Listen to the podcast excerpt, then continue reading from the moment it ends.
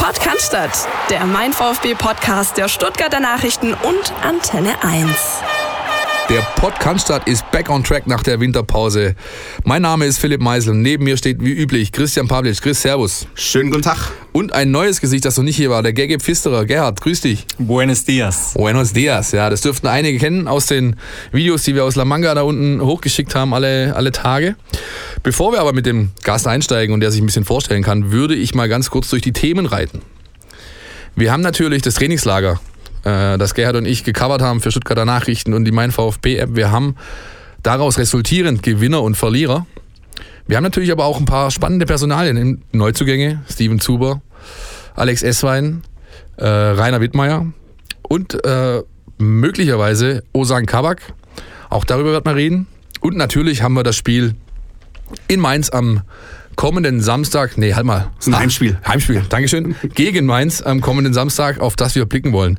Gerhard, neu in unserer Runde, ich sage einfach GG, neu in unserem VfB-Team, äh, unserer Redaktion. Vielleicht magst du einfach mal ein paar Takte zu dir verlieren und äh, zum VfB-Team ganz generell.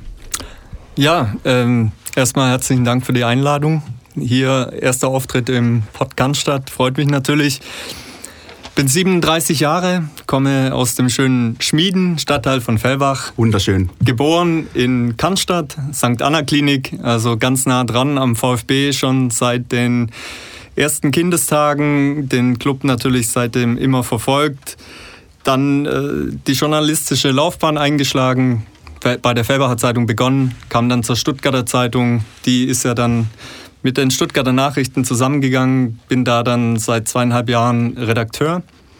War zunächst äh, im Hintergrund mehr zuständig, habe mich um die Seitenplanung und so weiter gekümmert und ein bisschen her einem meiner Leidenschaften, dem American Sports, konnte da ein paar schöne Sachen machen.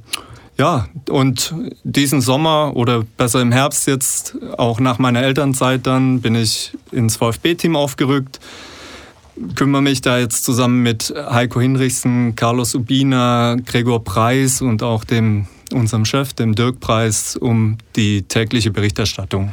Und ich glaube, wir sind alle zusammen sehr froh, dass wir dich bei uns im Team haben und dass du jetzt auch zum ersten Mal bei uns zu Gast bist, Gege.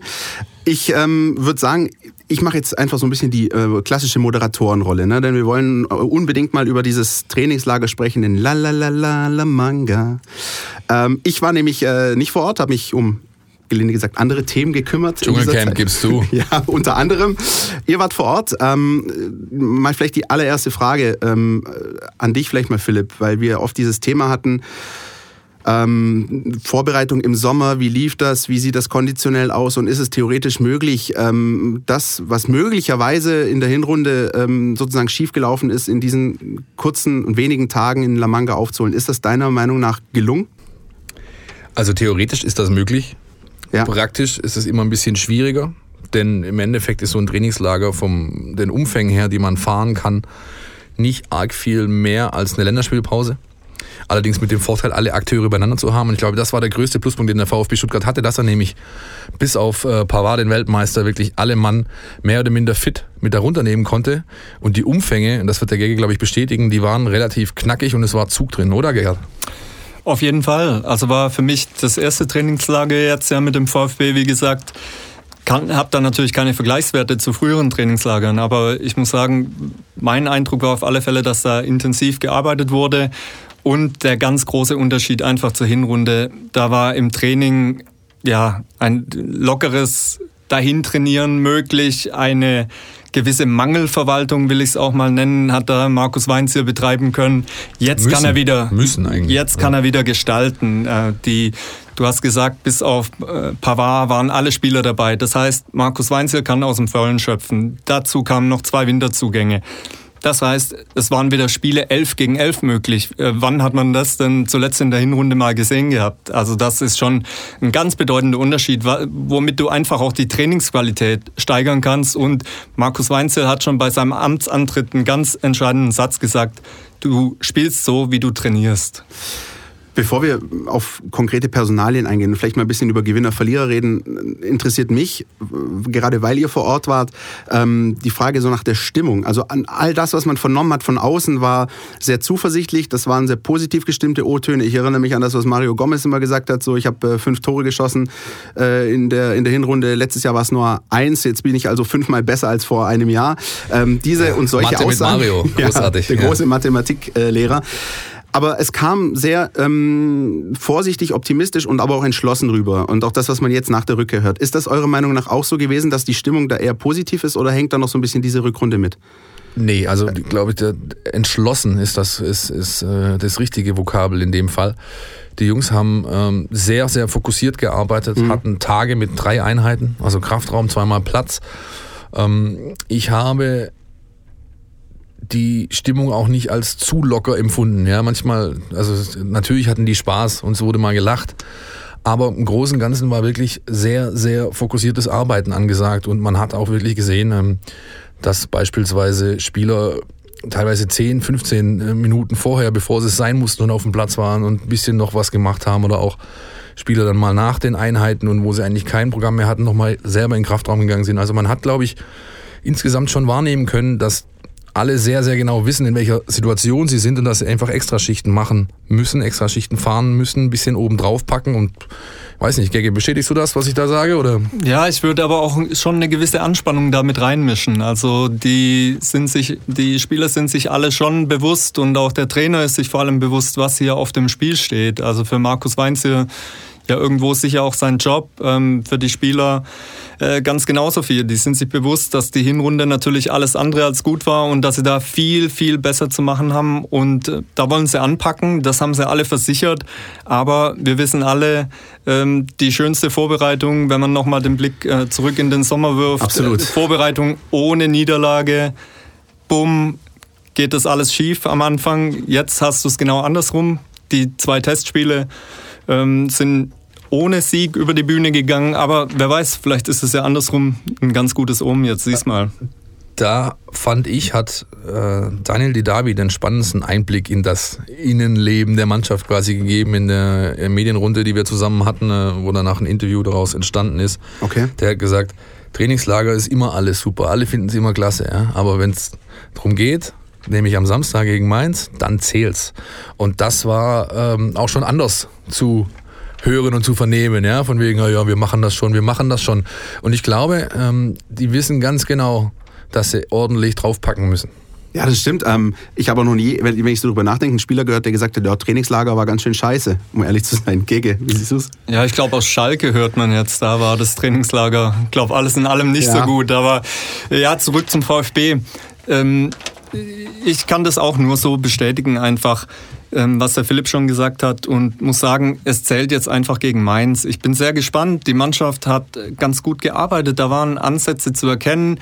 Es war zu sehen, Markus Weinziel will sich nicht mehr dem Pragmatismus ergeben, den er sich in der Hinrunde mit seiner Spielweise teilweise ergeben hat. Ja, er, ist einer, ja. er ist einer vom Naturell her, der aktiv spielen lassen will. Der Vorwärtsverteidigen ist so ein Schlagwort. Aggressiv draufgehen, pressen. Das ist alles, was zu seiner Spielidee dazugehört und äh, das will er jetzt vermehrt sehen. In der Hinrunde ist er ja teilweise in diesen Taifun Korkut Fußball zurückverfallen, aber eben wie gesagt so ein Wahrscheinlich bisschen auch notgedrungen. Ja, ja, Pragmatismus ist ja. das Stichwort. Ja, weil er einfach auch gar keine anderen Möglichkeiten ja. hatte. Wenn du du brauchst für den Fußball, den er spielen lassen will, brauchst du elf fitte Leute auf dem Platz. Wenn du aber wie zum Abschluss der Hinrunde gegen Schalke 04 dann an Daniel Didavi auf den Platz schickst, der jetzt äh, in dem eben schon angesprochenen Gespräch dann gesagt hat, er war in dem Moment eigentlich nicht spielfähig. Das ja. hat jeder auch gesehen im Stadion. Ja, also ja. wie gesagt, bemerkenswerte Offenheit von Daniel ja. in dem Fall. Und das wird es in der Rückrunde so nicht mehr geben. Zum einen, weil Daniel Didavi gesagt hat, er wird sich ähm, nicht nochmal fit spritzen lassen, so wie das in der Hinrunde punktuell für Spiele geschehen ist sondern er wird da nur auf dem Platz stehen, wenn er auch da voll zu fähig ist und das wird auch so der Fall sein, denke ich, durch die Mannschaft weg und das wird ganz entscheidend sein, um einfach ähm, die Manpower dann auch auf den Platz zu kriegen. Oh, sehr, sehr spannende Aussagen. Ich glaube, wir sind nicht umsonst der einzige Podcast, der Kollegen unten hatte vor, äh, vor Ort in La Manga. Philipp, das heißt, du würdest auch sagen, ähm, äh, es ist eine konkrete Spielidee ersichtlich geworden in, Ja. in, in La Manga. Ja? Sehr, sehr deutlich. Ja. War auch spannend zu beobachten, denn Weinzel hat eigentlich, sag ich mal, so die ersten zwei Drittel der Einheit in der Beobachterposition am Spielfeldrand äh, ja, verbracht sozusagen, hat seine Co-Jungs das machen lassen, also Beller, Altintop, Hinke. Und ist dann aber wirklich in jeder Einheit gab es zum Schluss äh, Spielformen in verschiedenen Mannschaftsstärken, auch in verschiedenen Feldgrößen, mit verschiedenen Ansätzen. Und da wurde er sehr, sehr laut, hat wirklich, also ich hatte manchmal das Gefühl, der kriegt abends kein Wort mehr raus, ganz ehrlich, ja, weil, er, weil er wirklich laut war und hat da schon sehr, sehr deutlich ähm, den Jungs klargemacht, was er sehen will. Ich kann GG auch da nur bestätigen, wir werden einen agierenderen VfB sehen. Vielleicht nicht in jedem Spiel. Aber vielleicht, gerade in den ersten Spielen aber, außer aber, Bayern. aber es wird mutiger, vertikaler zugehen, da bin ich mir ganz, ganz sicher. Und ähm, vom Grundsystem und von der Taktik her wird sich da schon ein bisschen was verändern. Also wir werden, glaube ich, ein 4-1-4-1 sehen oder ein 4-2-3-1. Hat er auch so quasi gesagt im Gespräch, der Trainer. Abhängig vom Gegner, abhängig von der Personalsituation. Ist mal schon mal Pavard zurück ist, auf alle Fälle. Genau, richtig. Also das ist der Knackpunkt. Das ist mal die ersten zwei, drei Spiele, was man so hört aus dem Mannschaftskreis, äh, scheint es zumindest, wenn überhaupt, für Freiburg was zu werden. Vielleicht sogar eher noch danach. Insofern die ersten zwei, drei Spiele wird man das sehen, was in Spanien jetzt eingeübt wurde. Und mit Blick auf den Spielplan sind gerade diese ersten Spiele ganz, ganz wichtig. Das sind, äh, warten in den ersten vier Spielen drei direkte Konkurrenten, äh, auch tabellarisch gesehen. Also das wird ähm, eminent wichtig. Dann lasst uns jetzt doch mal die Kinder beim Namen nennen und ähm, über Gewinner und Verlierer sprechen aus der Vorbereitung, ähm, aus La Manga und aus der Zeit hier. Gege, ähm, worüber wollen wir zuerst reden? Gewinner, Verlierer, wer fällt dir so als erstes ein? Marc Oliver Kempf, Ja, Gewinner, absolut. ganz klar. Ähm, hat ja schon, nachdem er lange warten musste in der Hinrunde, bis er mitmischen konnte, anfangs nicht berücksichtigt, dann verletzt, hat er schon eine sehr gute Hinrunde hingelegt, wie ich finde.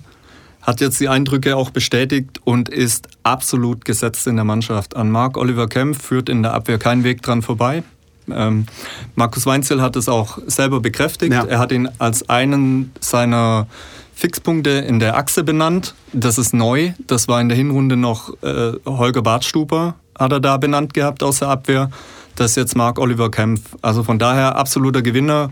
Den wird man, wenn nichts dazwischen kommt, lege ich mich fest, in jedem einzelnen Spiel in der Rückrunde sehen. Schau mal an, Herr Meisel, lagen wir einmal richtig, auch in der Vorbereitung. Wir haben gesagt, ein guter Junge ähm, bestätigt uns, ähm, dass es tatsächlich ein Spieler ist, der großes Potenzial hat und das zum Glück auch auf dem Platz zeigt und anscheinend jetzt auch in der Vorbereitung. Blinde Hühner, Körner und so. Ne? Aber damit meinst du uns jetzt, ne? Natürlich meine ich uns damit.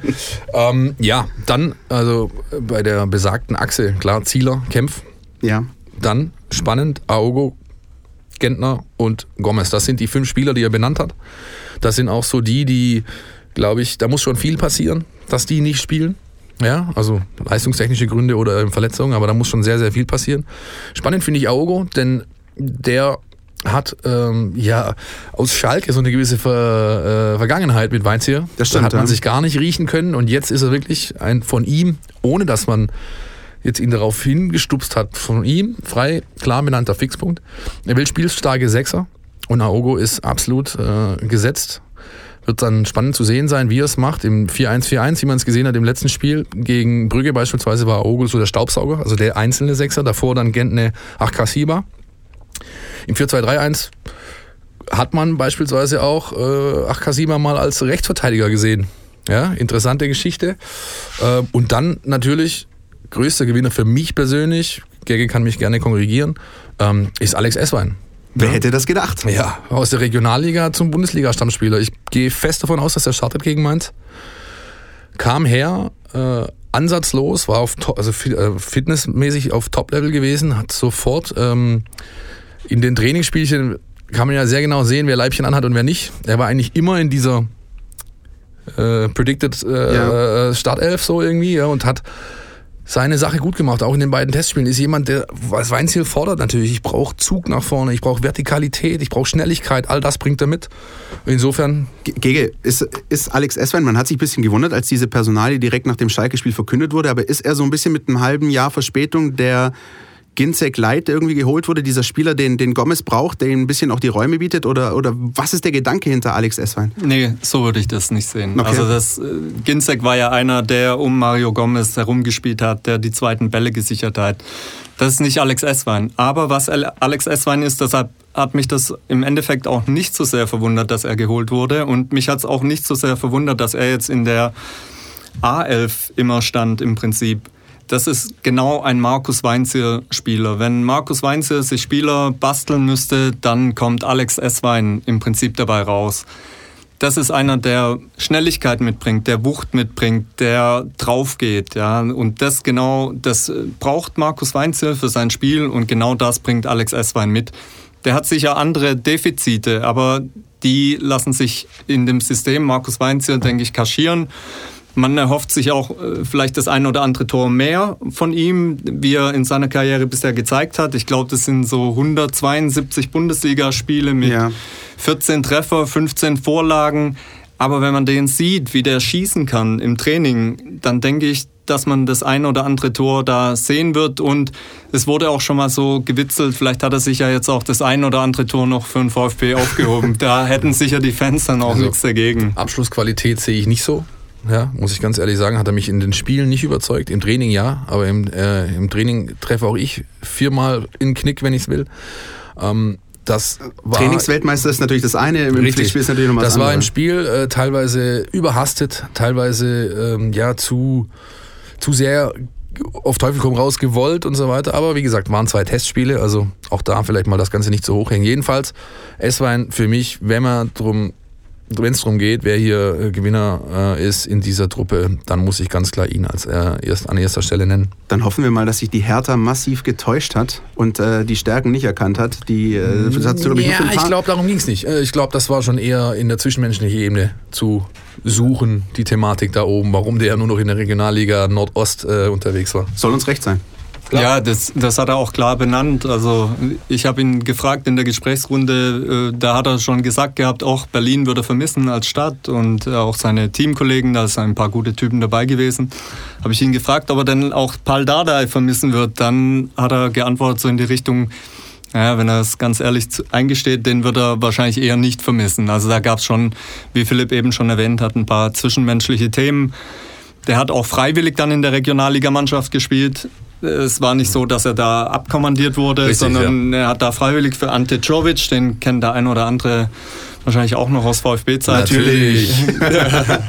für den hat er da ähm, einfach das Trikot übergezogen und hat sich da reingehauen. Und also aus, man hört auch aus Berlin, man hört da nur Gutes über den Typ. Sagt und sehr, sehr viel über den Charakter eines Bundesliga-Profis aus. Wenn er freiwillig zum Trainer der zweiten Mannschaft geht und sagt, hör zu, Keule, gib mir Minuten, ich will wenigstens ab und zu Wettkampf haben und nicht nur die ganze Zeit trainieren mit dem Wissen, dass ich sowieso äh, nur auf der Tribüne sitze. Also es klingt alles ultra spannend, wenn ich ehrlich bin. Ähm, wo es Gewinner gibt, gibt es aber auch Verlierer. Und ich glaube, über die müssen wir jetzt auch mal sprechen. Wer ähm, hat es eurer Meinung nach eher schwer in der Rückrunde. Eine Geschichte, die uns allen natürlich auch hier aus dem Schwabenland so ein bisschen aufgefallen ist, natürlich die, die Posse um Anastasios Donis, der äh, sich großer Beliebtheit erfreut bei den Fans, der sich aber die eine oder andere Sache wieder erlaubt hat und äh, dementsprechend nicht immer mit dabei war. Wie habt ihr die Geschichte denn wahrgenommen? Also erstmal Lob für die Überleitung, die kann man nicht besser machen. Andererseits, äh, oder ja, um zum, äh, zum Thema zu kommen, ich habe es in unserem Rückblick des Trainingslagers schon in einem Halbsatz anklingen lassen, aus diesem Herrn wird kein Disziplinfanatiker mehr. Mhm. Und da kommt das zum Tragen, was Gege ganz am Eingangs erwähnt hat, nämlich Weinzel hat jetzt die Optionen, dann entsprechend zu äh, reagieren auf solche Vorfälle. Der hat nicht nur einen Termin äh, nicht rechtzeitig wahrgenommen, der hat ihn komplett verpennt mit der Konsequenz, ähm, erstmal fürs Testspiel gegen Utrecht äh, raus mhm. und dann hat dann halt noch am nächsten Tag mit, mit äh, Thomas Barth, dem Co-Trainer, eine Stunde äh, äh Steigerungsläufe rund um das Gelände machen lassen. Also da gibt es Schöneres. Positiv, er hat es ohne zu murren absolviert, diese Strafeinheit sozusagen. Andererseits glaube ich, dass er in der Wahrnehmung des Coaches sich erstmal von Platz, sag ich mal so 11 bis 14 auf 15 bis 18 katapultiert hat, sozusagen mit der Nummer. Ganz klares Statement von Markus Weinziel. Wer hier mitzieht, wer den Weg mitgeht, der ist mit dem Boot. Wer hier sich nicht eingliedert, wer seine eigenen Spirenzchen treibt, der ist außen vor. Und das werden wir so, wenn es die Personalstärke zulässt, auch in der Rückrunde sehen. Da wird, auch wenn vielleicht ein Donis von seinen individuellen Fähigkeiten mehr mitbringt als ein Alex Esswein, wird trotzdem Alex Esswein spielen, weil er wahrscheinlich der Mannschaft im Endeffekt dann mehr bringt. Und genau das ist jetzt das Mantra von Markus Weinzierl. Es werden nicht immer die elf individuell besten Spieler vielleicht auf dem Platz stehen, sondern die, die zu elf die beste Mannschaft formen. Ich meine, das ist ja auch ganz wichtig fürs Mannschaftsgefüge. Also was denkt sich denn der Rest der Mannschaft so hier? Der Kollege, der mag vielleicht ähm, besser kicken als der eine oder andere, aber was der sich alles erlauben kann und trotzdem irgendwie eine Art Stammplatzgarantie, ich glaube, das könntest du auch dem Rest der Mannschaft nicht vermitteln. Natürlich nicht. Und das, äh, was das Zitat, das Gege gerade wiedergegeben hat, das fiel im Kreis bei der Mannschaftsbesprechung an der Einheit, als Donis schon lief morgens. Das war für jeden zu hören. Das war eine ganz klare Ansage. Und äh, ich meine, wer es danach nicht kapiert hat, selbst die, die nicht unbedingt Deutsch als Muttersprache haben, die kriegen es dann halt übersetzt. Aber das musste, glaube ich, bei jedem muss es da Klick gemacht haben. Die anderen beiden, die an dem Morgen nicht dabei waren, äh, die nur äh, extra äh, individuell trainieren durften, waren Borna Sosa und Pablo Maffeo. Mhm. Was mich gleich zum größten Verlierer bringt. Die haben beide den Termin, den Donis ganz verschützt hat, halt bisschen verspätet wahrgenommen und dann gab es halt auch die entsprechende Strafe. Mit der Einschränkung, dass Sosa eigentlich einer ist, der pünktlich ist. Das Richtig, ist genau. bei dem normal ja. nicht so der Fall, dass der Termine verschwitzt. Absolut und deswegen ähm, Borna Sosa lassen wir jetzt mal außen vor, aber Pablo Maffeo wird die Rückrunde mehr oder minder auf der Tribüne sitzen, wenn sich nicht gravierend was ändert. Kann ich euch jetzt schon versprechen. Okay. Ähm, schließt du woraus aus, aus den ganzen Tagen, aus, aus der Entwicklung? Also erstmal ist es ein untrügliches Zeichen, wenn beim letzten, bei der Generalprobe, quasi bis auf äh, einen Spieler von der U21 und äh, äh, Leon Dayaku, alle Spieler zum Einsatz kommen, die fit sind, außer Pablo Maffeo, der ja. 90 Minuten auf der Bank schmoren muss. Das ist ein ganz klares Statement. Und dann ist es eben so, dass man aus der ja, aus Mannschaftskreisen hört und auch äh, aus aus, ähm, sag ich mal, dem, dem, dem Zirkel um die Mannschaft rum, dass er eben alles andere als gut gelitten ist. Man sieht das auch, der ist sozial isoliert, der hat nicht mal mit den Argentiniern, die eigentlich seine Sprache sprechen, groß was, am, äh, groß was am Hut. Man sieht es in Trainingsspielen, wo er quasi selbst wenn er richtige Wege geht und richtige Räume besetzt und glockenfrei ist, dass er einfach keinen Ball bekommt, der wird äh, geschnitten, wie man so schön sagt. Wenn er die Wege geht. Wenn er die Wege und geht. Und die Räume ja. besetzt. Genau, aber da, ich habe halt auch Situationen gesehen, das war zum Beispiel direkt neben uns, da hat er vom Übersetzer äh, Massimo quasi ist er auf Spanisch angehauen und sag mal, investier mal ein bisschen mehr, mach mal ein bisschen was, ja, und äh, winkt er halt ab und, und hat, wenn es äh, noch ein paar höfliche Floskeln quasi parat. Also das ist alles in allem momentan eine ganz, ganz schwierige Situation für den Spieler. Ich glaube nicht, dass er die Mentalität hat, da irgendwie rauszukommen. Und äh, wenn es ganz, ganz blöd läuft, kann sich der VfB Stuttgart ähm, mit dem teuersten Transfer der Vereinsgeschichte zumindest bislang richtig in die Nesseln gesetzt haben. Wollte ich gerade danach fragen, wie konnte es eigentlich so weit kommen? Plakative Frage, aber ich erinnere mich an diese Vorstellung mit, mit Sosa und Kempf zusammen. Da haben alle, gut, von Kempf, wie gesagt, wussten viele, was für Qualitäten er besitzt. Aber die meisten Hoffnungen äh, wurden irgendwie in Maffeo gesetzt. Wie, was konnte da, was ist da passiert also, in dem halben Jahr? Es fiel zum Beispiel, bevor ich jetzt in Gege gleich nochmal dazu äh, äh, einsteigen lasse, aber es fiel zum Beispiel der Begriff Rotzlöffel Mhm. Ja, und dann hast du natürlich, also man, man in, wenn man Teil eines Teams ist, hat man sich eben auch unterzuordnen. Wenn man dazu nicht bereit ist, dann gibt es eben die entsprechenden Konsequenzen vom Trainer, aber auch von den Mannschaftskollegen. Ja, ich kann das, was Philipp äh, gesagt hat, kann ich nur unterstreichen. In einem Punkt möchte ich ein bisschen widersprechen, allerdings dass man ihn nur auf der Tribüne sehen wird. Wie wir alle wissen, im Fußball geht es auch mal ganz schnell. Ja, wenn, wenn er mal die Zeichen der Zeit erkennt und sich mal wieder reinhaut, kann es ja auch schnell wieder gehen, dass er seinen Weg in die Mannschaft zurückfindet. Also das ist einer, der, Klar, der sicher Talent hat. Du natürlich. wirst nicht äh, spanischer U21-Nationalspieler, ja, ja. wenn du nicht was mitbringst. Und der hat, oder wirst von Chelsea gekauft, irgendwann mal als Jugendlicher. Also der hat schon. Gut, wobei Chelsea 257 nee, Spieler kauft. United war es, glaube ich, aber ist äh, ja. äh, City. Aber egal. City. Nein, also das, das hat halt Gegi vollkommen recht. Ja, klar. Das ist natürlich jetzt die momentane Situation. Und klar kann er sich da äh, am eigenen Schopfe, der Ja. nicht da ist, weil er noch Karl rasiert hat, aber egal, äh, da rausziehen. Und es kann natürlich auch eine Verletzungssituation eintreten, Beck, äh, was auch immer, dass, dass man ihn braucht. Klar, das, ist also, das, also der ist nicht auf die Tribüne gebucht für die, aber momentan ist es wirklich, also der wird gegen Mainz, wenn er gegen Mainz auf dem 18er Bogen ist, gebe ich dir nächste Woche einen aus. Sage ich dir ganz ehrlich. So, das haben wir notiert. Wenn, bleiben wir mal kurz noch bei der Position. Was ist denn mit Andy Beck beispielsweise? Äh, Wie, wie, wie, wie seht ihr das in, der, in den ersten Spielen der Rückrunde? Andy Beck, ähm, ich glaube, das bleibt tagesaktuell abzuwarten. Also man hat ihn bewusst im Trainingslager rausgenommen, dass er sich einfach um sein Knie kümmern kann. Das war ein Thema der Belastungssteuerung. Er hat da, es ist nicht so, man denkt jetzt, der Beck hat da Urlaub gemacht, weil er da locker um den Platz getrabt ist. Nee, der hat morgens, abends, äh, der hat Einheiten geschoben, um die Muskulatur zu stärken, um sein Knie herum, um stabil zu werden mit dem ganz klaren Ziel, dass man ihn auf die, Pli auf die Pflichtspiele hin wieder fit bekommt. Und er hat jetzt äh, zu Teilen schon wieder mittrainiert. Es ist auch der Plan, dass er möglichst schnell wieder das volle Mannschaftstraining, den vollen Umfang machen soll. Also mit dem ist bald wieder zu rechnen, denke ich. Okay. Ja. Man hat, also es war einzig, der einzige Spieler, der eben in den Tagen von La Manga nicht eine Einheit voll mitmachen konnte. Das er war, wie gesagt, individuell gesteuert, wurde immer wieder gedrosselt, hat natürlich voll gearbeitet. Der hat da nicht die Füße hochgelegt. Ähm, ich sehe es ähnlich wie Gerhard auch. Der wird, sobald er eben äh, signalisiert, ich bin einsatzbereit, dann wird er auch entsprechend wieder seine Einsatzzeit bekommen, respektive zumindest im Kader stehen. Lass uns doch aber mal zum nächsten Themenblock kommen. Ja, der Neuzugang. Den ne? Neuzugängen. Alex Ja. Esswein haben wir, glaube ich, abgehandelt. Müssen wir jetzt nicht nochmal großartig was zu sagen, außer. Ähm, Euer Wort in Gottes Ohr, Ja, sag ich also, mal. Gegge, hast du noch was? Also ich meine, vielleicht, vielleicht Oma Hildegard und äh, aber ansonsten, äh, ja.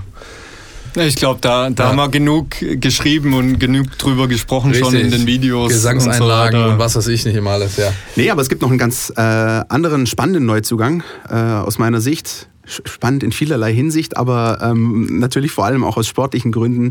Steven Zuber, der Schweizer Nationalspieler von der TSG Hoffenheim, äh, auch noch angeschlagen, äh, angereist, ähm, aber nach unseren Berichten, nach dem, was man äh, lesen kann, ist er wohl wieder im, im Trainingsbetrieb mit drin. Spannende Personalie, also mein, mein, vielleicht mein, mein erster Eindruck, den kann ich euch vielleicht vermitteln, ist für mich ähm, besser als all das, was zuvor an Namen gehandelt wurde. War so mein erster Eindruck. Wie seht ihr das? Da würde ich mal sagen, Vorhang auf für Gegge, weil der war am Vormittag im, bei der Vorstellungsrunde mit Steven Gegge. Zuber im Gegensatz zu mir. The stage is yours. Ja, Steven Zuber, ein ganz typischer Schweizer, würde ich sagen. Zurückhaltender Typ, aber ganz zielgerichtet. Okay. Ja, der, das wird keiner sein, der hier zum Lautsprecher avanciert oder der hier die, die großen die großen Worttiraden schwingen wird. Aber das ist einer, der, der beißt, der kämpft, der hat auch gesagt, er will auch so schnell wie es geht wieder voll trainieren. Das sind eher die Ärzte, die ihn dann stoppen. Also ist auch ein trainingsfleißiger Spieler und auch einer, der sich in den Spielen reinhaut. Er hat selber gesagt, ich habe ihn gefragt, was, was darf man denn erwarten? Was für ein Spieler, mit was für einem Spieler kann jetzt Markus Weinzier planen? Mit auf was für einen Spieler dürfen sich die Fans freuen? Dann hat er gesagt, was er versprechen kann, was man von ihm erwarten darf. Einer, der immer bis zum bitteren Ende alles geben wird für die Mannschaft und den Verein und alles dafür tun wird, dass man hier Erfolg hat. Geht hier runter wie Öl. Ich habe dazu nicht wirklich nicht viel zu sagen. Ich habe äh, ihn in, Bra äh, in Brasilien, in Russland sehr, sehr gut gesehen äh, für die Schweiz in den Spielen. Und äh, auch das, was er bisher in der Bundesliga gezeigt Ja. hat, ist halt ein Drecksau. Ich mag solche Spieler, das ist eine richtige Drecksau auf dem Platz. Solche Leute brauchst du, Mentalität, der auch mal vielleicht äh, die Grenze des Erlaubten auslotet, bisweilen auch vielleicht mal überschreitet. Also auch er Aber das sind- in allen Spielen, die er für Hoffenheim gemacht hat, die ich gesehen habe, hat er mir gut gefallen. Das sind Also- Spieler, die der VfB so bisher, gilt auch für S-Wein jetzt in dem Fall, deswegen der Plural, äh, nicht im Kader hat. Und äh, da kann eigentlich nur Positives bei rauskommen, zumal auch der Verein so umsichtig gehandelt hat oder erstmal nur eine halbjährige Laie da ausgehandelt hat, anstatt jetzt wieder mit äh, langfristigen Verträgen um sich zu werfen. Auch der Spieler hat natürlich jetzt diese 17 Spiele, um sich zu beweisen und das ist, glaube ich, ein ganz guter, ein ganz guter Nährboden für die kommenden Wochen. Ja, eine Kaufoption war nicht zu, war nicht zu bekommen. Mhm. Michael Reschke hat es heute auch nochmal gesagt. Äh, Da gab es keine Chance. Alex Rosen, da äh, Hoffenheimer Manager, die haben da abgeblockt. Ähm, das war der Wunsch von Steven Zuber, hat er geäußert, dass, dass er verliehen, verliehen werden möchte. Er hatte offenbar auch andere Optionen, hat sich aber ganz klar für den VfB entschieden. Er wurde dann auch gefragt, ähm, ja, hier jetzt Tabellen 16er, kommt von einem Champions League-Anwärter zu, zu einem Abstiegskandidaten, ob das nicht eine harte Umstellung sei, hat er gesagt. Und ich gebe es jetzt mal wörtlich wieder es sei ihm scheißegal, wo der VfB steht. Ähm, auf alle Fälle stehe er nicht da, wo er hingehöre und er wolle jetzt sein Möglichstes auch mit Toren und Assists dazu beitragen, dass es sich schnell wieder ändert und die Mannschaft schnell nach oben kommt. Das bringt uns doch schon zur nächsten Personale. Die hat längerfristig unterschrieben, nämlich für drei Jahre ab dem 1.7.2019. Rainer Wittmeier ja, ein, eine Personal, über die wir auch schon vor Weihnachten gesprochen hatten, wo es noch ein bisschen hin und her ging. Kommt er, kommt er nicht, kommt er im Winter, kommt er im Sommer. Jetzt steht fest, er kommt im Sommer und ähm, soll sozusagen die Konstante sein im Trainerteam des VfB, unabhängig davon, wer gerade Cheftrainer ist. Einer, der ja immer da ist, den Draht zu den Spielern aufrechterhalten soll. Das ist ein Prinzip, das es schon bei anderen Bundesliga-Vereinen auch schon länger gibt. Zum Beispiel äh, ein Kollege Gerland beim FC Bayern oder Zembrot in Leverkusen, der jetzt da. Hermann. Äh, genau. Das sind, das sind also, das ist ein Prinzip, was eigentlich sehr gut ist, damit du nicht immer komplett dieses Trainerteam neu austauschst, sondern immer eine gewisse Konstante da ist. Wie, wie habt ihr das wahrgenommen? Ist ja, der Name kursierte schon länger und auch der Wunsch von Rainer Wiedmeier zum VfB zu kommen, war ja kein Geheimnis mehr. Ne? Also meiner Ansicht nach müssen wir über die Expertise dieses Herrn kein Wort verlieren. Das Nein. ist ein absoluter Fachmann, das hat er hinlänglich bewiesen. Er hat äh, den nötigen äh, ja, Background auch, mein, allein schon deswegen, weil er hier quasi gestartet ist mit seiner, mit seiner Karriere und äh, von hier kommt. Insofern, darüber würde ich jetzt nicht mehr was, nicht mehr groß was sagen wollen. Was ich gut finde, was ich am besten finde eigentlich an der Personalie ist das Thema, das habe ich auch schon oft, das ist meine ewig alte Leier. Ein Fußballclub sollte sich, wo es nur geht, äh, von seinen Protagonisten unabhängig machen. Sprich die Top-Entscheider, Sportchef, Trainer. Der Verein, der Club gibt die Leitlinie vor, setzt die Leitplanken, im besten Fall implementiert er die Philosophie. Und da ist es natürlich top, wenn du so einen Mann hast, der eben für genau das steht, für langfristiges Arbeiten, der gut vernetzt ist innerhalb des Clubs, der dann ein Top-Bindeglied sein kann zur Mannschaft, aber auch für den neuen Trainer sollte er kommen. Insofern ist das ein äh, Gewinn für den VfB Stuttgart, das kann ich jetzt schon sagen. Kann ich mich nur anschließen. In Berlin wird er jetzt schon sehr vermisst. Also alles Feedback, was man da jetzt hört, ist ähm, schade, dass du gehst, Rainer, aber wir können es verstehen. Er wollte eben hier wieder her. Er kommt, hat in Malmsheim ein Häuschen, da ist seine Familie, er wollte zurück. Das ist einer, der sich voll mit dem Club identifiziert. Der VfB ist sein Heimatverein, sein Herzensclub. Solche Leute kann man gebrauchen. Alex Esswein, Rainer Wiedmeier, Stuttgart ist viel schöner als Berlin, kann man dazu vielleicht sagen. Was haben wir noch an Namen? Ja, Osan Kabak so habe ich, äh, hab ich angekündigt. Da müssen wir natürlich auch ein paar Takte drüber reden. Das ist ein ganz junger, 18-jähriger Innenverteidiger in Ankara geboren, bei Galatasaray groß geworden und jetzt in dieser Saison zum absoluten Stammspieler avanciert und von nach einheiliger Meinung der Medien in der Türkei auch der Shootingstar der, der Super League. Ja. Ähm, es sieht wohl so aus, als hätte der VfB Stuttgart ganz gute Chancen gehabt, oder? Das, was ich höre, kann ich das bestätigen, ähm, dass die Verhandlungen laufen offenbar. Das soll schon seit sehr weit vorangeschritten sein. Äh, ich höre, dass es so weit sogar gehen soll, dass die Vereine sich einig sind. Aber ich will mich da jetzt auch nicht zu weit aus dem Fenster lehnen. Man weiß da auch, wie in dem Transfergeschäft, was das für ein Hütchenspiel ist. Ähm, heute Hü, morgen Hot. Genau. Also Plötzlich kommt PSV Eindhoven und dann ja, ist hör auf. Genau. Aber ich glaube, wir sind uns alle einig, jeder, der, der den europäischen Fußball verfolgt, äh, da handelt es sich um ein absolutes Juwel, das auch von, von großen Teilen der englischen Vereine gejagt ja. wird. Und wenn da der VfB das Rennen machen würde, dann wäre das schon mal ein Statement. Dem scheint so. Tiefer mag ich da nicht einsteigen, weil ich den Kerl noch nie kicken habe sehen. Ja. ja ähm, insofern warten wir es einfach mal ab, was bei rumkommt. Ich finde es aber ganz grundsätzlich schon mal als positiv zu werten, dass der VfB Stuttgart offensichtlich im Rennen um solche Leute doch noch einen Stein im Brett hat, wenn man so möchte. Ne? Kann, kann, natürlich auch sein, jetzt. ist jetzt spekulativ, aber ich kann mir natürlich vorstellen, dass sich durchaus einfach rumgesprochen hat, dass ähm, ein Spieler wie Benjamin Pavard beim VfB Stuttgart mehr oder weniger groß geworden ist, den Durchbruch geschafft hat zum Nationalspieler. Ich glaube, das macht schon auch was her, wenn du einmal so einen Griff hast. Spricht sich das vielleicht auch bis äh, in die Türkei äh, durch? Ich bin ja gespannt, was äh, dieser Transfer, sollte er finalisiert werden, mit der Wahrnehmung des Herrn Resch gemacht. Oh, Herr Meisel, eine Überleitung. Ding Nicht schlecht. dong. Wir möchten sprechen über Michael Reschke in unserem Außennetz. Alles, was euch im Netz beschäftigt. Ja, und zwar äh, allem voran geht es, wir hatten das Thema Michael Reschke ja schon oft, Außendarstellung, ähm, wie werden Äußerungen getätigt. Ähm, er hatte jetzt jüngst einen Auftritt bei den Kollegen des äh, SWR bei Sport im Dritten und äh, auch da gab es wieder viele Reaktionen im Netz zu Michael Reschke. Vielleicht mal als kleiner, äh, als kleiner Überblick, was da so alles geschrieben wurde auf Twitter. Da schreibt zum Beispiel Ed Mark 1893, schlimme Nummer mal wieder, eine Lachnummer, was ein Auftritt von Michael Reschke. Hauptsache Stuttgart äh, hat auch eine Meinung dazu auf Twitter und sagt, ähm, ich habe bei Reschke einfach oft das Gefühl, dass er nicht weiß, was er tut. Bei Schindelmeiser war ich überzeugt von seiner Philosophie, also dieser ewige Schindelmeiser, der dann genannt wird. Es gibt aber auch die anderen Stimmen, die, äh, ich glaube, darüber müssen wir auch mal sprechen, ähm, ein bisschen in die andere Richtung gehen. Da sagt nämlich äh, Hannes Schuster, der Auftritt von Reschke bei Sport im Dritten war sicher nicht berauschend. Was dann nun aber wieder alles kritisiert und aufgebauscht wird, ist wiederum nicht feierlich. Klar, äh, es sind wirklich entscheidende Zeiten für den VfB, aber diese reflexhafte Dauerkritik am Sportvorstand bringt uns jetzt auch nicht weiter. Wie nehmt ihr das denn wahr, diese, diese ganze Reschke-Diskussion im Netz und, und generell? Ich glaube, da will der Philipp gleich mal einhaken. Ich glaube, Hannes, Hannes Schuster hieß er gerade eben. Ja. Der spricht dem Philipp, glaube ich, so ein bisschen aus der Seele. Das heißt aus der Seele sprechen, aber das ist halt schon so, dass ich es einfach grenzwertig finde, dass da mittlerweile überhaupt keine Differenzierung mehr stattfindet und auch keine sachliche Diskussion, sondern wie gesagt reflexhaftes Diskreditieren, möchte ich es fast nennen, der Person. Der kann eigentlich machen, was er will und ähm, er wird, äh, er wird in der Luft zerrissen. Es ist natürlich, man muss es immer einschränkend sehen, es sind soziale Netzwerke, es ist auch nur ein Die manchmal zu asozialen Netzwerken werden. kann sein, ja, so weit will ich jetzt auch wieder nicht gehen. Aber es ist halt schon so, dass da der Ton etwas rauer ist und wenn du dich halt mit, ähm, mit ähm, Menschen in, ja, im privaten Umfeld unterhältst oder mal in Kneipen den Leuten aufs Maul schaust, wie man so schön sagt. Zum Glück nur schaust, ja. Ja, ja, ja.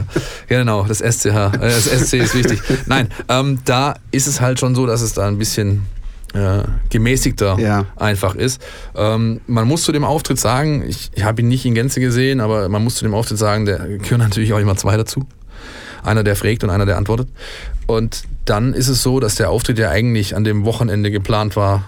Nach dem Hertha-Spiel als äh, Richtig, und der ist dann abgesagt worden, weil Christian Gentners Papa eben tragisch verstorben ist. Und im Großen und Ganzen, ähm, unabhängig jetzt von dem Auftritt, ähm, auch da, da kann man, das du wiederholt sich ja nur. Ja. Meiner Ansicht nach hat der Mann bis jetzt fachlich überzeugt, wohl wissend, dass seine Transfers diesen Sommer nicht performen bis jetzt.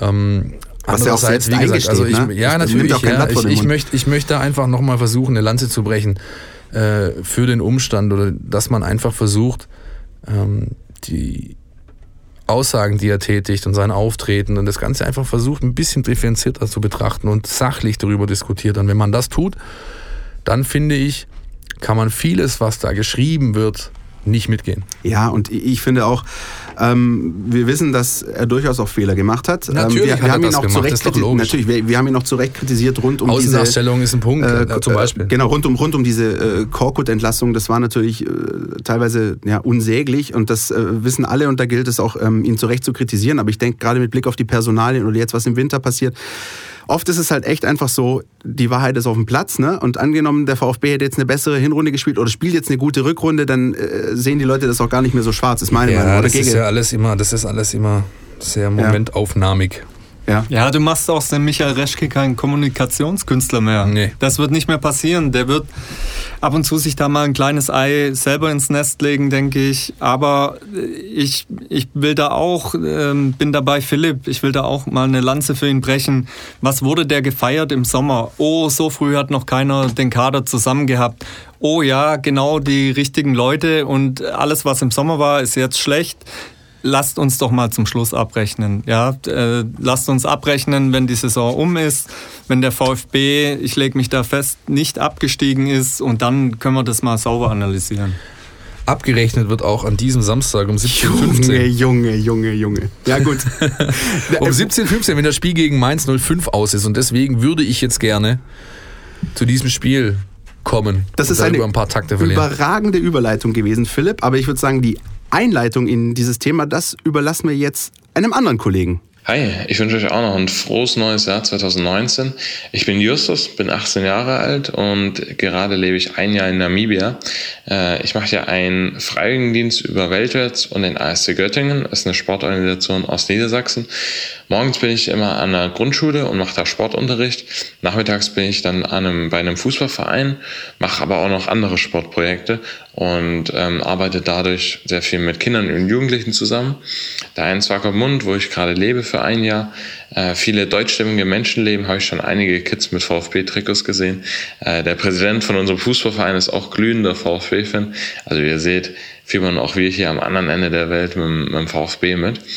Ähm, das Spiel gegen Mainz am Wochenende werde ich wahrscheinlich äh, vom Live-Ticker aus verfolgen, habe aber da eigentlich ein ganz gutes Gefühl. Ich denke, dass das Vereinswillen noch aus seiner Zeit in Augsburg äh, weiß, wie Abstiegskampf funktioniert und ähm, dass er die Mannschaft da auf jeden Fall richtig einstellt. Genau, bis dahin, liebe Grüße aus Swakopmund.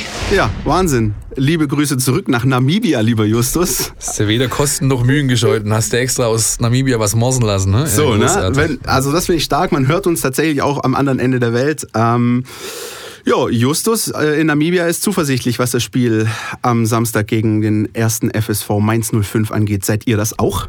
Also hätten wir jetzt noch Zeit, würden ich ja sagen, wir müssen mal über deine Definition vom anderen Ende der Welt reden, denn Namibia ist in der, sogar in der gleichen Zeitzone, glaube ich, wie Stutt äh, Stuttgart. Ja, aber, aber wo fange ich jetzt an? Die Welt ist eine nein, Kugel ja, ja, und da ja, gibt's oben und unten. Ach, keine Scheibe oder nee, wie? Nee, nee, nee, nee, nee. ähm, ich möchte GG den Vortritt lassen, was das Spiel angeht. Ich bin zuversichtlich, muss ich sagen. Ja, ich glaube an Sieg des VfB. Ähm, ist auch dringend nötig. Ähm, es ist allen, glaube ich, klar, dass, oder das wurde auch oft genug betont, genau diese Spiele am Anfang, die in der Hinrunde schief gingen, Mainz, Freiburg, Düsseldorf, äh, als man nicht so gepunktet hat, wie man sich das vorgestellt hat, das werden jetzt ganz entscheidende Spiele. Da muss der VfB deutlich mehr Punkte holen, als er es in der Hinrunde getan hat. Und ich bin zuversichtlich, dass er das ähm, mit anfangs mit dem Spiel in Mainz auch tun wird, ja. Ich bin nicht ganz so zuversichtlich. Warum? Ich glaube, es wird eine relativ, es wird eine relativ, äh, wie sagt man, eine, ja, eine zähe Nummer. Mit, und da gehe ich mit GG mit, Entschuldigung, mit dem positiven Ausgang für den VfB Stuttgart. Ich bin mir sicher, dass wir hinterher keine Aussagen hören müssen, aller ja, gegen Mainz muss man nicht gewinnen. Denn die Mannschaft wird angespitzt sein, die werden richtig ähm, mit dem richtigen, mit der richtigen Einstellung, mit dem richtigen Feuer in diese Partie gehen. Das, glaube ich, kann man jetzt schon sagen. Ähm, aber ein Husarenritt wird es definitiv nicht. Fakt ist, alle wissen, jetzt ist wirklich Zeit zu liefern. Und wann anfangen, wenn nicht am Samstag? Ne? Ich glaube, ein Husarenritt, ähm, geiles Wort übrigens, aber der ist, glaube ich, gar nicht vonnöten. Ähm, ich, ich denke, jeder von uns würde auch ein 1-0 nehmen oder ein 2-1. Ähm, aber ich würde zum Beispiel, ich, schön, dass du dieses Zitat wieder rausgekramt hast aus der Hinrunde. Ich glaube, ich würde, wenn ich irgendwie äh, Gene Schäfer wäre oder so, ich würde ich würd massenhaft äh, Zettel ausdrucken, wo drauf steht, gegen Mainz muss man gewinnen. Und das würde ich überall in die Umkleidekabine hängen, um, um allein um noch das nochmal vor, vor Augen zu führen. Doch gegen Mainz zu Hause musst du punkten, wenn du da unten rauskommen willst. Und ich würde sogar den Bogen ganz kurz noch ein bisschen weiterspannen, generell zu dieser äh, Anfangs, äh, zu diesem Anfangsprogramm, das der VfB hat. Danach kommen die Bayern, okay, aber danach spielst du gegen Freiburg und Düsseldorf. Und ich bin sogar der Meinung, du musst ähm, den Imperativ würde ich setzen, aus diesen vier Spielen neun Punkte holen. Du musst Mainz, Freiburg und Düsseldorf schlagen. Mindestens sieben, aber du darfst auf keinen Fall irgendeins von diesen direkten Duellen verlieren. Und da musst du jetzt am Samstag damit anfangen. Gehe ich mit. Neun ist ein bisschen viel. Das werden sie nicht holen, sage ich. Aber dass man da natürlich punkten muss, ist ganz klar. Gut, wir werden nächste Woche drüber sprechen, denke ich. Ja, ich, ich meine, was Sie sagen, die einzige Sache, die so ein bisschen dagegen spricht, ist einfach dieses Mainz. Am Anfang da hat der VfB schon so, so ein paar Mal schlechte Erfahrungen gemacht, aber zu Hause äh, das ist jetzt was anderes als dort in diesem, diesem komischen Stadion. Ich bin. Baumarkt, bitte. Ja, draußen auf dem Feld, wo du die Gummistiefel anziehen musst, haben wir zum Glück nicht vor. Ja, schönes Heimspiel zu Hause. Also, Hütte wird wieder voll sein, so gut wie, ne? Was, nach allem, was man äh, so vernimmt. Ähm, und, und ich denke, der Optimismus ist jetzt da, muss jetzt auch da sein und alles auf Reset und dann geht's los in die Rückrunde. So, genug Durchhalteparolen. Durchgenagelt jetzt gerade, Pavlic. Lass uns zum nächsten Punkt kommen, nämlich unserem Entweder oder. Unser Podcast Tiki Taka. Das Podcast Tiki Taka, allseits beliebt. Ja, berühmt, berüchtigt auch. Gerhard, äh, ganz kurz die Spielregeln. Du als unser Gast kriegst jetzt drei Entweder-Oder-Fragen gestellt. Du entscheidest dich bitte und begründest diese Entscheidung. Okay? Wie du vorher erwähnt hast, bist du in Fellbach-Schmieden aufgewachsen, beziehungsweise wohnst immer noch dort. Deswegen die erste Runde beinahe Nachbarn. Sami oder Rani? Beide natürlich, aber ich sag mal Rani. Habe ich immer als sehr positiven Typ erlebt. Okay, kurz und knapp. Gut. Tanzschuppen deiner Wahl, Boa oder Perkins Park? Oh, Junge, Junge, Junge. Äh, Soll ich in beiden schon gesehen worden sein? Ich überlege mal, ich sag mal so, Mittwochs Perkins Park, Donnerstag Boa. Das wäre die, die einzige richtige Antwort. Großartig, Ja. großartig. Ich habe es eigentlich erhofft, dass Ja. er das sagt. Ja. Okay, Morgens Aronal, abends Elmix. so sieht's aus. Auswärtsfahrt, Augsburg oder Aue? Da bin ich eher bei Augsburg. Da bin ich nicht hardcore genug, um, um mich da ins Erzgebirgsstadion, in diese, ist das immer noch so eine Ich Baustelle? glaube, es ist immer noch eine Baustelle. ähm, Fast da rein, fertig, ja. reinzuwerfen. Ähm, da liegt mir Augsburg näher. Guck dir an, die Sehr Sitzkissenfraktion. schöne ne? Stadt, sehr schöne Stadt. auch. Sitzkissenfraktion, sage ich dazu. Ne? Bringst du ja auch so Taschenwärmer mit dann, wenn es mal ein bisschen kühler ist im Stadion oder wie läuft das? Lange Unterhosen. Ja, immerhin. Also ja, gut, das Augsburg, mache ich auch. Augsburg also, auswärts bin ich eingeteilt. Bist du, bist du auch dabei, Gege? Wenn ich dann mal einen schönen Nachmittag in, in dem Stadion in Augsburg, wo es dir so gefällt. Müssen wir mal gucken. Also gegen Mainz bin ich jetzt auf alle Fälle am Start und dann in München. Weiter geht mein Horizont gerade noch nicht. Der Weißwursthorizont, oder wie sagt das? Wie sagt man da? Weißwurst Äquator. Äquator. Ach, genau, ja. Äquator, das ist übrigens das, was ähm, Europa von Afrika trennt. Das ist das, was du in deinem Horizont Ja. nicht genau siehst, weil es schon hinten runterfällt. Uiuiui, aber den Äquator, den würde ich jetzt noch ein bisschen südlicher ansetzen, Ja, aber ich ich glaube glaube, auch. in die, glaube diese Diskussion sollten wir jetzt nicht Nee, mehr wir weiter machen hier keinen Erdkunde-Podcast, Leute. Ja, jetzt ist mal gut. Ich war, ich war nie gut in Choreografie. Ja. Mach weiter. Ein Einspieler haben wir noch. Nämlich von meinem Buddy Marz, der war auch hier zu Gast vor Weihnachten in einer der letzten Folgen. Der macht Sprechgesang und zwar auf Deutsch. Und er macht das an diesem Samstag und zwar im Mercedes-Benz-Museum nach dem Kick. Lass uns mal reinhören. Servus, Servus. Hier spricht der Marz, auch bekannt von Bands wie Marz und die Bixby Boys oder äh, Fußballspielern wie Marcelinho. Am kommenden Samstag spielen wir, also Marz und die Bixby Boys, in der 125 Jahre VfB Stuttgart Ausstellung im Mercedes-Benz Museum. Und das Ganze findet nach dem Rückrundenauftaktspiel VfB gegen Mainz statt. Also wer Bock drauf hat, 18 Uhr ans Museum kommen und vorher noch eine Karte über den VfB klären.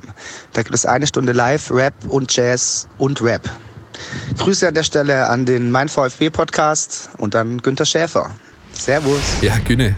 Herzliche Grüße auch von mir. Habe ich sehr genossen im Trainingslager. Mit Günne hast du immer Spaß. Läuft auch mal gern durchs Bild in der Aufnahme und so weiter. Aber Ja. ansonsten großartiger Typ. Klassisch, hat Alfred Hitchcock auch immer gemacht. Ja, ja, wir haben auch ganz, ganz tolle Geschichten gehört von früher, Arminia Bielefeld und VfB Stuttgart ähm, äh, aus, seinen, aus seinen aktiven Zeiten noch. Top Mann. Ja, Marz, wie gesagt, spielt am Samstag. Ist mir ein Anliegen, den guten Kerl anzufeaturen, weil er macht wirklich gute Musik mit den Bixie Boys zusammen. Ihr kriegt noch Karten, wenn ihr euch an VfB wendet, da findet ihr auf der Homepage das entsprechende Angebot. Ähm, einfach da mal, wenn es irgendwie euch reinläuft, mit einem Sieg im Rücken noch kurz über die Straße rüber ins Mercedes-Benz-Museum, würde ich sagen. Ansonsten bleibt uns eigentlich nur noch die üblichen Geschichten anzufeaturen. Ihr findet uns auf Instagram, auf Facebook und auf Twitter unter meinVfB. Ihr habt natürlich in der App wieder jede Menge frische Diskussionsforen für euch. Tauscht euch mit anderen Leuten aus dort. Ähm, findet Gleichgesinnte, diskutiert mit ihnen und wenn es irgendwie geht, sachlich. Ja? Etikette und so, ne? Da ist wieder mein Ding von vorher. Ansonsten, ja, bleibt mir eigentlich äh, nur noch zu sagen, ich bin, hab schon Bock, dass es jetzt endlich wieder losgeht. Die Pause war lang genug, oder? Ja, definitiv. Dieses äh, Vorgeplänkel und so, das reicht mir jetzt auch schon wieder. Und ich will Spiele und ich will Punkte. Für den VfB natürlich. Gege? Samstag 15.30 Da so sieht's zählt's. aus. Da zählt's. Herzlichen Dank, dass du da warst. Hat Spaß gemacht. Überragende Feuertaufe kann wiederkommen. Ja. Außer wir dürfen halt nicht mittwochs oder donnerstags aufnehmen, Richtig, weil sonst genau. hat er andere Sachen vor. Ja, ja. ja. Aber erst abends. Gut. Ja, aber Donnerstagmorgen ginge beispielsweise nicht. Also, naja, egal. Gerhard, wie gesagt, ja, von mir auch nochmal herzlichen Dank. Äh, wir werden mit Sicherheit dich das ein oder andere Mal hier noch in dieser Kabine begrüßen können. Ansonsten bleibt uns nur noch zu sagen, freuen uns auf äh, das Spiel am Samstag und auf nächste Woche. Da können wir jetzt auch schon, glaube ich, äh, vermelden, dass wir einen interessanten Gast haben werden, nämlich Manu Späth, Handballer vom TVB Stuttgart, wird bei uns zu Gast sein. Und ähm, da läuft ja auch noch die Handball-WM. Wir blicken zurück auf das Main-Spiel und voraus auf das Bayern-Spiel. Manu Späth, seines Zeichens auch glühender VfB-Anhänger. Ich glaube, das wird auch ganz interessant werden. jede Menge Action. Bis nächste Woche. Tschüss, macht's gut. Bye, bye. Podcast, der Mein VfB Podcast der Stuttgarter Nachrichten und Antenne 1.